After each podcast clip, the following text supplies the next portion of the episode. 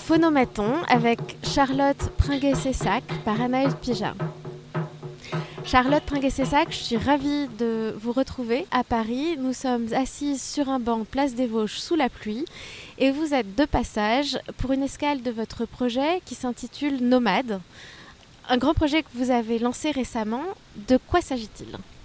C'est un projet collaboratif, itinérant et participatif que j'ai commencé à imaginer et à mettre en place en 2019. Et euh, là, je le relance avec 19 euh, autres artistes. Et euh, c'est un projet qui rentre, qui s'inscrit dans le cadre d'une résidence dans le lieu d'art à Métaxu à Toulon. Cette résidence, je l'ai transformée en itinérance c'est-à-dire que pendant un mois, au lieu de rester sur place dans le lieu d'art, je prends ma voiture et je m'en vais sur les routes de France et en hors, cadre et hors France aussi. Je demande à 19 artistes de euh, réaliser une pièce spécifique euh, qui doit rentrer dans la boîte à gants, qui puisse être manipulable, qui puisse être activée comme un protocole, mais pas que. Et c'est un, une pièce qui doit rentrer en résonance avec euh, justement l'idée de l'itinérance, euh, de la carte du territoire, de la rencontre avec l'autre, de la transmission. Pour le projet Nomade, je prends ma voiture et je vais d'atelier d'artiste en atelier d'artiste. Je vais récupérer les pièces de ces artistes tout au long de mon périple. Et lors des trajets, j'accueille des passagers, des covoitureurs en fait. Et euh, ces passagers euh, inconnus, ces personnes inconnues et ces passagers qui vont juste partager un moment euh, euh, du trajet, un moment du périple, vont partager aussi ce projet nomade avec moi le temps de ce périple. Un exemple Un exemple Un exemple. Oh, c'est trop difficile, je ne peux pas donner un exemple en particulier. Ce que je peux dire juste, c'est que du coup, ils ont une pièce dans la boîte à gants et je leur propose ils savent que quand ils rentrent, qu'il y a une activité artistique, qu'il va y avoir quelque chose qui va se passer. Et euh, évidemment, je leur demande aussi l'autorisation de pouvoir enregistrer ce qu'ils vont dire par rapport à la proposition de l'artiste euh, qu'ils vont découvrir. Et ça peut être un protocole. Alors un protocole qui est par exemple un exercice de mise en voix. En lisant un texte à propos de l'itinérance ou de l'errance, justement, et euh, là, par exemple, l'écrivaine m'a proposé un, texte avec euh, un exercice de mise en voix où vous avez voix 1, voix 2, voix 3 et chaque covoitureur a sa voix respective et doit lire le texte. Et c'est très beau, c'est très très beau ce qui se passe parce qu'il n'y a rien de plus intime que la voix. Et tout ça, je l'enregistre et ça va faire partie euh, de euh, l'exposition finale où euh, tous les artistes vont présenter, vont être représentés avec les podcasts qui s'accompagnent de l'interview de chaque artiste à propos de leur œuvre et de l'activation de cette œuvre dans la voiture pendant le trajet. Qui était cette écrivaine dont vous parlez? Laura Jordanengo, que j'ai retrouvée à Toulouse. J'ai le sentiment que dans votre œuvre, au fond, les formes sont très très diverses, de la pratique de, enfin, de l'usage de la porcelaine au son, à l'enquête. Euh, au fond, qu'est-ce qui détermine vos formes? Est-ce que ce sont chaque fois des sujets? Qu'est-ce qui relie toutes les entreprises que vous avez dans votre œuvre? Je pense que c'est la rencontre. La rencontre, la rencontre avec l'autre. L'autre m'intéresse énormément.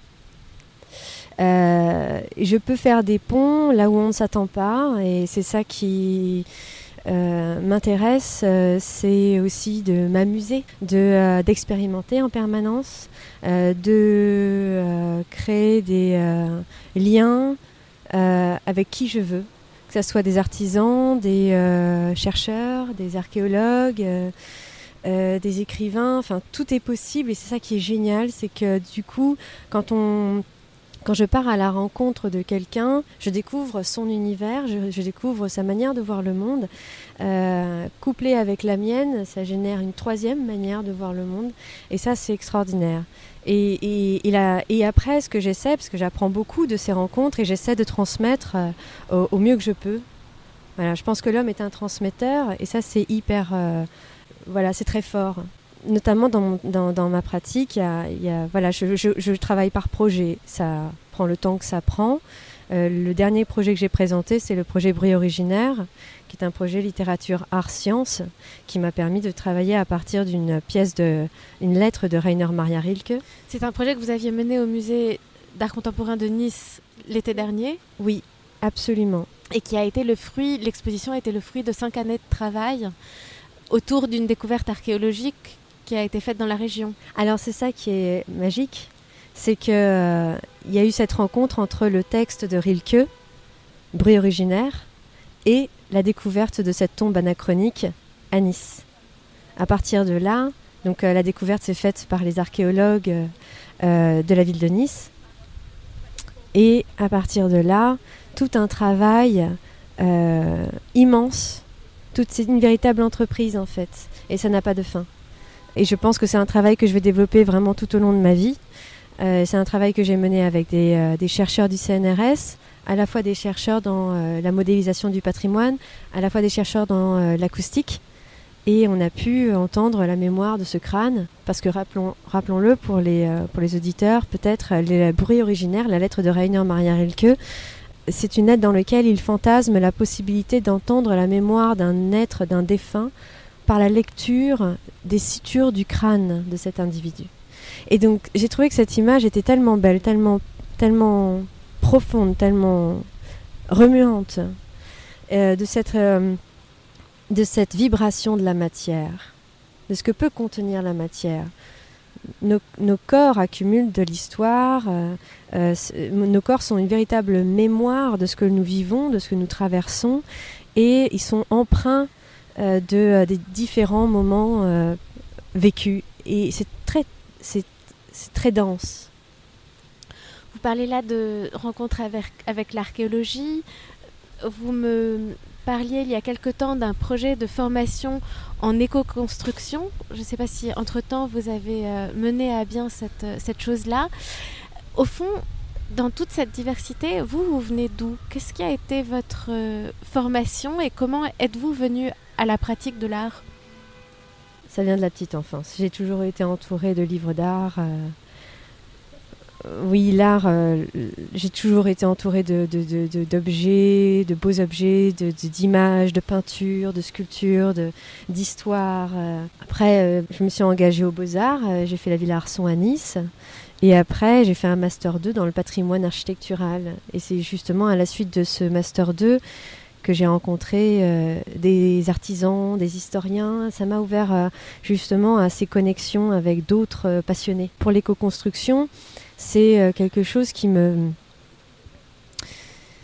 C'est un engagement pour moi très fort aussi dans notre, au sein de notre société, comment on veut bâtir et comment on veut participer à la construction de demain et comment exister,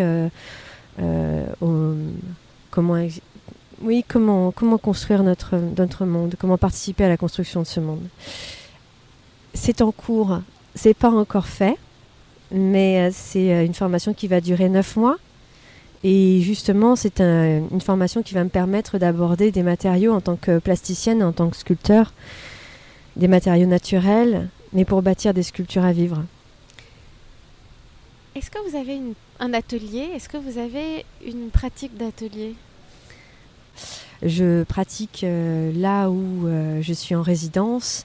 Et là, j'ai pas d'atelier. Et, le projet Nomade avait euh, tout, tout à fait son, son intérêt, sa place. et même, c'est absolument encore plus que jamais primordial et précieux d'avoir un projet comme celui-ci aujourd'hui, dans la situation actuelle. Et parce que, parce que l'atelier, eh bien, il est sur la route, il est dans la voiture, il est à la rencontre avec d'autres artistes et, et il est euh, avec euh, des tas de personnes euh, que je n'aurais jamais eu l'occasion de rencontrer sans cela. Votre prochaine étape? Rouen. Avec? Avec Alban Hupin. C'était Phonomaton avec Charlotte Pringuet-Cessac par Anaël Pija.